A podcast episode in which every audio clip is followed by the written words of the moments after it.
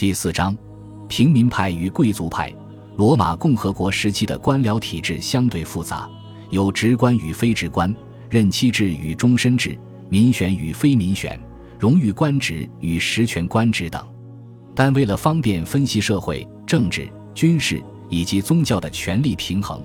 这里单独摘选出罗马共和国时期最具影响力也最具权势的职位，即保民官、执政官、监察官、独裁官与大祭司。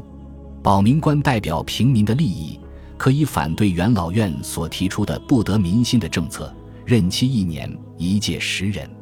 独裁官只有在战争期间才会由元老院指任，任期六个月到一年，且战争结束之后便会卸任。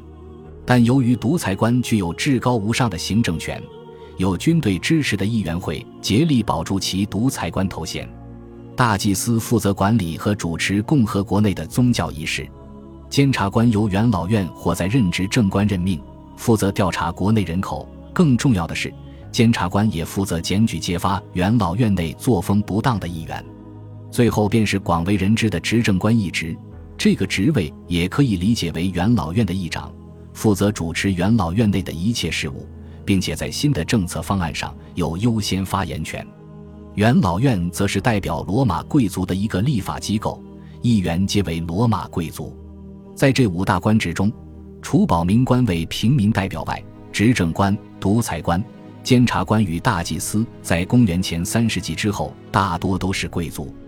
不过，随着罗马共和国中后期平民逐渐步入政坛，平民上层、骑士阶层以及世家贵族融合为显贵阶层。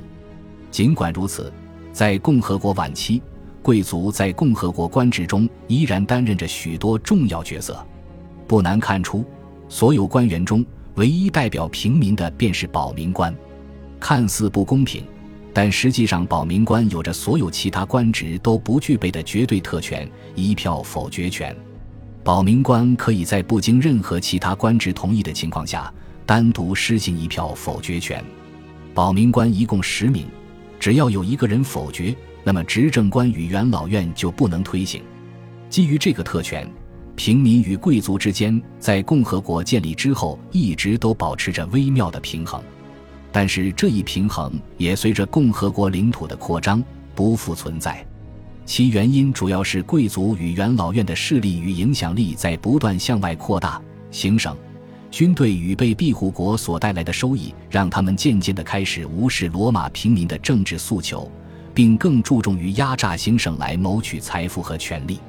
保民官的权力根基源于平民，而元老院的权力根基源于贵族。二者之间一旦出现不可调节的政治分歧，便很容易在各自主张的道路上越行越远。随着提比略格拉古的暴死，共和国晚期诞生了两种截然不同的政治立场：平民派与贵族派。许多人误以为平民派与贵族派是共和国晚期的两个政党。这是因为他们带入了西方制度体制的现代视角。平民派与贵族派并非两个有组织、有纲领的政治党派，而只是单纯的形容词，用来形容不同政客的政治立场。如果一位议员的支持者大多为平民，那么便可将其称为平民派；反之，如果一位议员的支持者大多来自贵族与元老院，那么他便会被称为贵族派。平民派中耳熟能详的历史人物有马略，前三巨头的凯撒，以及后三巨头的安东尼与雷必达；贵族派中我们耳熟能详的人则有苏拉、西塞罗，以及前三巨头的庞培与克拉苏。因为平民派和贵族派并非政党，自然也就谈不上团结，同派系的政治家互相兵戎相见亦是常事。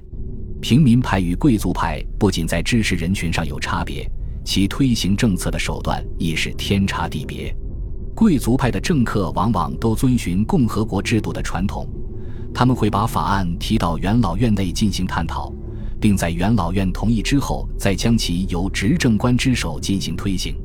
平民派的领袖自提比略格拉古史，往往都有着保民官的官职，或者在保民官中有政治盟友。在深知他们所诉求的政治改革无法获得元老院同意的情况下，他们通常会选择直接通过保民官的职权，